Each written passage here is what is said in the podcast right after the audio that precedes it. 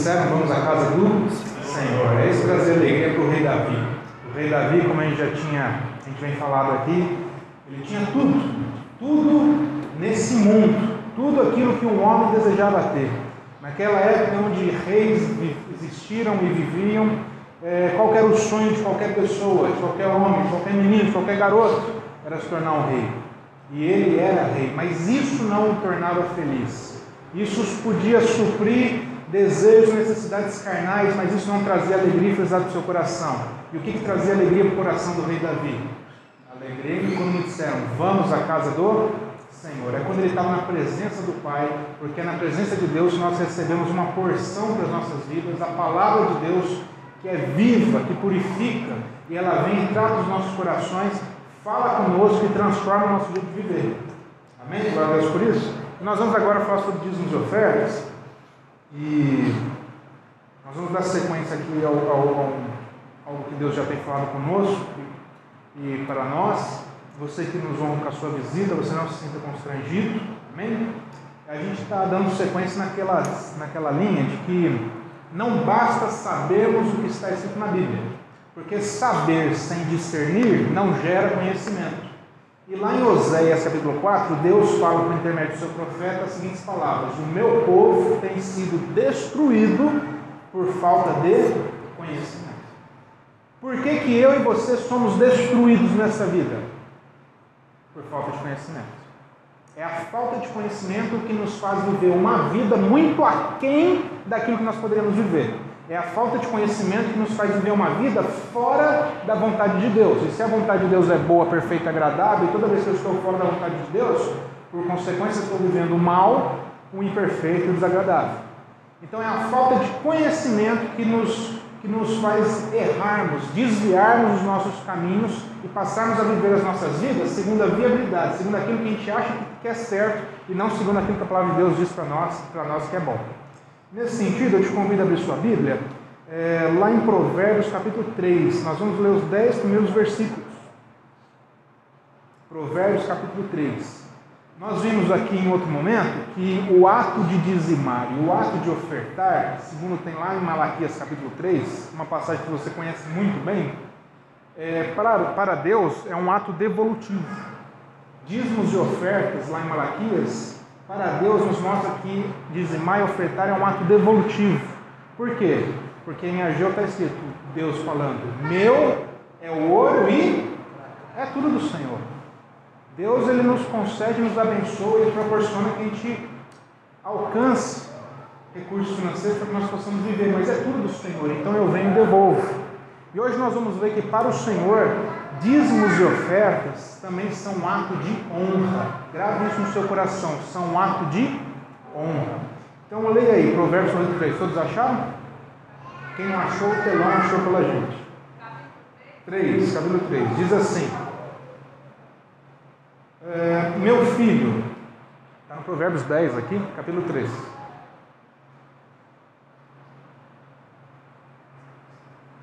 Verso 1. Eu não confio na tecnologia. A tecnologia pode falhar contigo. Vamos lá. Meu filho, não se esqueça da minha lei, mas guarda no coração os meus mandamentos, pois eles prolongarão a sua vida por muitos anos e darão a você prosperidade e paz. Olha só o que esse versículo está dizendo. Rei Salomão, que fez uma oração para Deus pedindo sabedoria. Rei Salomão pegou um reinado, Davi morreu, os irmãos de Salomão queriam o, lugar dele, estavam querendo matar Salomão, tinha povos inimigos querendo se aproveitar que Davi tinha morrido, querendo conquistar Israel. A situação estava caótica. Quem lê a Bíblia, a gente não imagina, né? Mas está escrito lá, Salomão ficou tão assim que a única coisa que ele pediu para Deus foi: Deus me dá sabedoria. Porque se eu não tiver sabedoria, isso daqui tudo vai para baixo. Então o homem que recebeu uma porção de sabedoria de parte de Deus, ele escreve para nós dizendo: Olha, não se esqueça da minha lei, como quem diz, não se esqueça o que? Não da lei de, de, de Salomão, mas a lei do Senhor mas guarda no coração os mandamentos, pois eles prolongarão a sua vida por muitos anos e darão a você prosperidade e paz. Então, uma vida prolongada, uma vida em prosperidade, faço uma ressalva que prosperidade não significa riqueza. Então tem muita gente que fala, ah, uma vida próxima é uma vida de riqueza. São conceitos totalmente diferentes. Outro domingo a gente pode explorar isso, falar sobre isso. Mas prosperidade diz respeito a todas as áreas das nossas vidas. Não significa que eu vou ser rico. Ah, mas me falaram, mentira para você. Vai atrás de quem mentiu e dá conta dele. Mas na Bíblia não tem isso. Então ele está dizendo: vida prolongada, uma vida de prosperidade, uma vida de paz. O que eu preciso fazer? Guarda no coração os mandamentos do Senhor. É o que está escrito assim. Guardando no coração os mandamentos do Senhor, nós vamos conhecendo, lembra? Conhecendo, e nós vamos deixando de ser destruídos pela falta de conhecimento. Ou seja, nós precisamos ler a Bíblia, pois é através dela que nós aprendemos e conhecendo os mandamentos do Senhor. Tem muitas pessoas que dizem assim, mas Bruno, eu leio a Bíblia e eu não sinto nada. Aí eu te pergunto, quem foi que disse que você tinha que sentir alguma coisa? Hã? A Bíblia não é shake de Herbalife, você tem que se sentir bem. Estou tão aliviado. Não estou te entendendo, não, meu querido. É para você ler a Bíblia, para você aprender e conhecer. Ah, não estou sentindo nada. Que bom, sou uma pessoa normal. Então, então leia a Bíblia, continue lendo a Bíblia. Aí ele vai para Provérbios, é, versos é, 3 e 4. Que o amor e a fidelidade jamais o abandonem. Prenda-os, o amor e a fidelidade, prenda-os ao redor do seu pescoço, como quem diz, ó, segura-las com você. Escreva-os na tábua do seu coração então você terá o favor de Deus e dos homens e boa reputação. Olha o que ele está dizendo. Quem cultiva o amor e a fidelidade, Bruno, como assim fidelidade? Desse jeito que você imaginou aí, em ser fiel mesmo. Porque todas as vezes que eu dizendo ser filho de Deus e que eu entreguei a minha vida a Deus, mas eu viro as costas para Ele para viver essa vida do meu jeito, ou conforme as circunstâncias que me cercam mudam, eu deixo de ter fé e passo a reclamar, eu estou traindo o Senhor. Eu estou deixando de ser fiel a Ele. A fidelidade é completa. É, independente das circunstâncias que nos cercam, a mesma fé que eu tenho quando está tudo bem é a mesma fé que eu tenho quando as coisas estão indo ruim na minha vida, porque eu creio que quem cuida de mim é o Senhor e Ele não vai me desamparar. Então ele diz: quem cultiva o amor e essa fidelidade de ser fiel, de ser íntegro 100%, recebe o quê? O favor de Deus, o favor dos homens e boa reputação. Está tudo aí na Bíblia. Eu não estou prometendo nada. Quem está dizendo é a palavra do Senhor. Quando nós seguramos conosco o amor, a bondade e a fidelidade, nós recebemos o favor de Deus, o favor dos homens e boa reputação nessa terra. É, até aqui, no verso, até o verso 4, Salomão está dando uma introdução. E ele está dizendo o seguinte para a gente, até aqui, por isso que eu estou lendo do começo para a gente entender. Retém, voltando ao verso 3, ele vai dizer assim: que o amor e a fidelidade jamais o abandone. Do verso 5 em diante de Provérbios 3, presta atenção nisso. Ele vai falar no que, que a gente deve ser fiel. E aí ele começa. Verso 5. Confie no Senhor de todo o seu coração e não se apoie em seu próprio entendimento. Ele já começa falando assim, ó, esse amor essa fidelidade tem que começar como? No seu coração. Confie no Senhor de todo o teu coração, não é só em parte. Não é só só naquilo que me interessa, só naquilo que me convém, só quando eu estou necessitado. Eu confio ao Senhor de todo o meu coração. Quando a razão bate na porta do meu coração e, e me confronta dizendo: Olha, ei, olha aqui, olha esse problema que está aqui. Cadê o teu Deus? Você vai na igreja todo domingo, você lê a Bíblia, você ora, e olha o problema que está acontecendo com você. Quando a razão bate na porta do nosso coração, o que nós vamos fazer? Confiar no Senhor de todo o nosso coração. É a fé que tem que falar, tem que falar mais alto. Mas se eu não confio no Senhor de todo o meu coração, quando o dia mal bate na porta do meu coração, eu tenho dificuldade. Aí eu entro em crise da fé. Por quê? Porque tem áreas da minha vida que ainda não estão confiando plenamente no Senhor.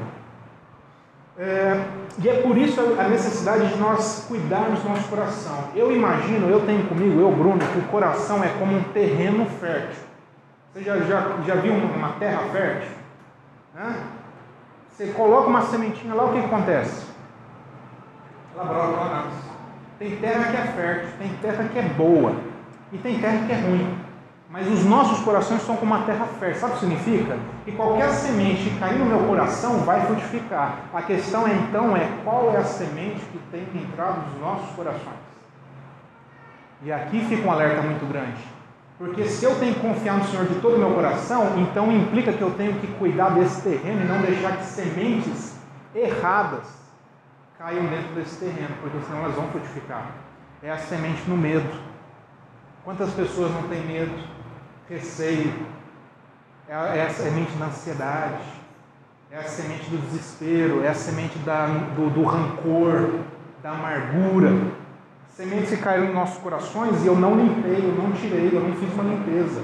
Então cabe a nós cuidar dos nossos corações. Bom, uma vez que eu confio no Senhor todo o meu coração, eu não mais sustento as minhas decisões naquilo que é a sabedoria humana. Quem confia no Senhor de todo o teu coração não vai viver essa vida confiando na sua própria sabedoria, porque entende que tem uma sabedoria muito mais plena que vem do alto, que vem de Deus. Glória a Deus por isso. Então ele diz: confie no Senhor todo o teu coração e não se apoie no seu próprio entendimento, porque eu confio no Senhor, eu sei que a minha sabedoria é muito pequena perante a sabedoria de Deus. Então eu não me apoio, eu não me estribo no meu próprio entendimento. Eu não confio no meu taco, eu não confio que eu sou bom, eu não confio que eu tenho resposta para tudo. Eu confio que Deus tem uma resposta para mim. E aí ele vai para o verso 6. Onde que eu devo ter fidelidade também? Reconheça o Senhor em todos os seus caminhos, e Ele endireitará as suas veredas. Sabe, pastor, eu tenho umas áreas da minha vida aí que parece estar fora do trilho. Pois é. Quem é que vai endireitar esses seus caminhos? Quem é que vai colocar a sua vida de volta para os trilhos? Sou eu? É o Senhor. Mas o que você precisa fazer primeiro? Reconheça o Senhor em todos os teus caminhos. Se você reconhecer a Deus em todos os teus caminhos, Ele vai endireitar as suas veredas. Por que, Deus não está endireitando as minhas veredas? Por que, Deus não está ajustando a minha vida? Porque você não está reconhecendo o Senhor em todos os teus caminhos. Como é que é reconhecer o Senhor em todos os nossos caminhos? Estava ouvindo uma canção, um louvor com a Lara no carro, e diz assim: Que a porta aberta é você,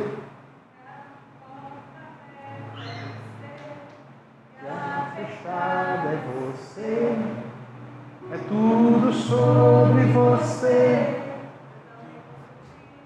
A porta aberta é você, a porta fechada é você. A gente costuma reconhecer a Deus quando? Fala para mim, seja sincero. Só quando a porta está aberta.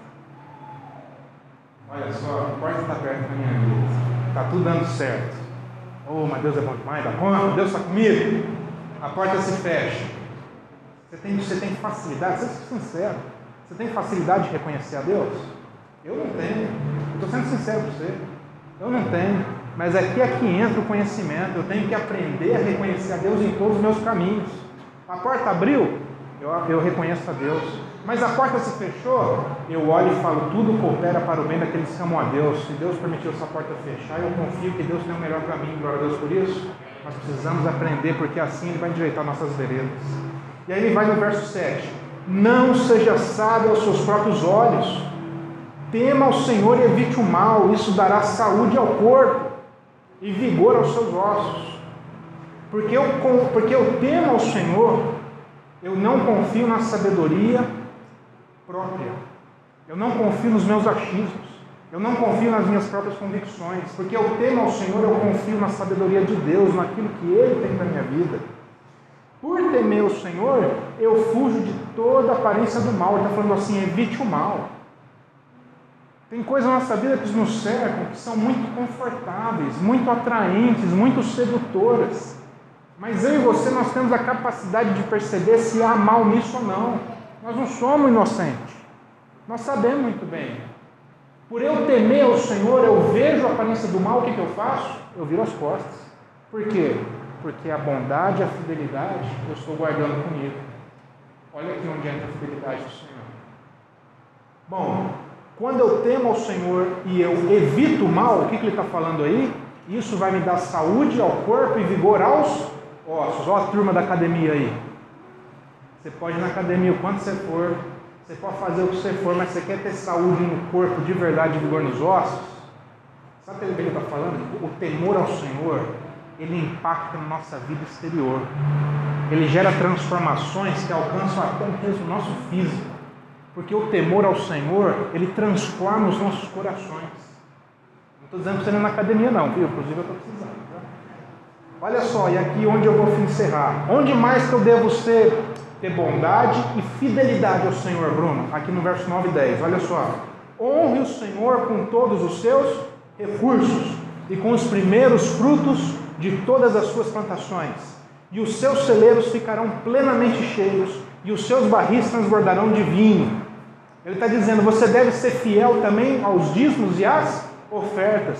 E olha como é que Deus reconhece o ato de dizimar e o ato de ofertar como honra. Honra ao Senhor. Toda vez que eu dizimo e oferta, o Senhor enxerga como um ato de honra. Honra ao Senhor. Quando ele diz isso, nós devemos entender algumas coisas nesse versículo, nesses dois versos. Primeiro, quando ele diz assim, plantações, vinho, assim como naquela época tinha o sal, tinha os animais, tinha os cereais, tudo isso eram ativos financeiros, era a forma do pessoal usar como moeda de troca. Não tinha lá o real, não tinha nota de, de peixinho, de tartaruga. Tinha o quê? Tinha lá o fruto da terra. Então eu chegava lá na loja do Jacaré da Emanuela, falava, estou precisando do, do, do que do. A gente comprou, como é que chama lá? A gente comprou uns. Hã? Criado mudo.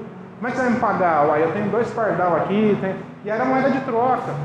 E ele fala assim, honra ao Senhor. Então ele está falando assim, honra ao Senhor com aquilo que você tem, com aquilo que é o que Deus tem te dado na sua vida. É, dizimar e ofertar, então, é visto como um ato de honra ao Senhor. E presta atenção no que ele diz: todos os seus recursos e com os primeiros frutos de todas as suas plantações. Bruno, eu dizimo e oferto do que? De todos os nossos recursos e de todas as fontes de receita nossa. Quando ele fala assim, de todas as plantações, ele está dizendo que nós devemos ser fiéis ao Senhor em todas as fontes de receitas das nossas casas. Então, eu tenho o meu trabalho, a Lara tem o trabalho dela. Eu dizimo e oferto daquilo que é o nosso sustento. Só que eu estou lá na minha casa, como aconteceu o mês passado, e aí a gente fez umas contas. E aí as contas fecharam e falaram assim, não, faltou, assim, precisava de um tanto. Aí a gente, durante a semana, a Lara manda uma mensagem para mim, ó, oh, Olha o que nós recebemos aqui, que estava atrasado lá da, da clínica lá. Olha o que entrou aqui. Aí tanto. Não estava no previsto, não estava no nosso salário, mas é o que? É uma plantação que Deus colocou na nossa casa. Nós vamos lá e dizimamos, nós honramos ao Senhor todas as nossas plantações e todas as nossas fontes de receita. Porque a palavra do Senhor diz, presta atenção nisso agora, eu vou encerrar, mas é muito importante isso. Porque é aqui que entra a diferença entre o que a Bíblia diz e o que teologia da prosperidade ensina. Os seus celeiros ficarão plenamente cheios. Quem está dizendo isso? Sou eu ou a Bíblia? É o Senhor. Então Deus mente? Deus não mente. Só que aí a gente olha para isso daqui e a gente fala assim, Bruno, o meu celeiro, a minha casa, a minha carteira, minha conta bancária não está cheia. Não é isso que a gente fala? Os meus celeiros não estão cheios. Não é isso que a gente fala? Então, cadê o problema? O problema é que a gente não entende que Deus trabalha através dos processos. Deus não é mágico. Igreja não é Hogwarts. E Jesus não é Harry Potter. Então, aqui a questão não funciona no prim mas são nos processos. Hoje, eu tenho uma plantaçãozinha na minha casa. E hoje eu estou colhendo um fruto. Amanhã, Deus vem e permite eu ter duas plantações. E eu passo a colher dois frutos. Onde eu colhia um, hoje eu estou colhendo dois. Aí vem depois de amanhã, eu estou aqui com o tio Carlinhos, e aí de repente, eu estou colhendo três. Aí vem depois de amanhã, eu estou com três, e eu colho quatro. E Deus vai abençoando, porque aquele que é fiel no pouco, Deus vai colocando sobre o muito. Não é de uma hora para outra. Por quê, Bruno? Porque Deus sabe que a gente não suporta. Deus sabe que a gente não dá conta. Então Deus vai abençoando porque Ele quer ensinar a gente a ser mordomo fiel. Sabe o que o mordomo faz? O mordomo fica com uma bandeja na mão. e aquilo que é o senhor da casa coloca em cima da bandeja e fala: vai servir os outros. O mordomo fiel é aquele que recebe do Senhor e não embolsa, e não rouba de Deus, mas que ele percebe que tudo que Deus está colocando na sua mão, de todos os seus recursos, é do próprio Deus, ele usa aquilo para honrar o Senhor. Eu não honro ao Senhor só quando eu venho dizimar aqui. Eu honro ao Senhor quando eu estou lá no mundo, estou no meu dia a dia, estou de segunda a sábado e eu uso tudo aquilo que Deus tem me dado, segundo aquilo que Ele me ensina, com fidelidade ao Senhor. É assim que eu honro ao Senhor e é assim que os meus celeiros ficam cheios. Não é num passe de mágica, mas é eu sendo fiel ao Senhor, porque o fiel no pouco, Deus vai crescendo sobre o muito.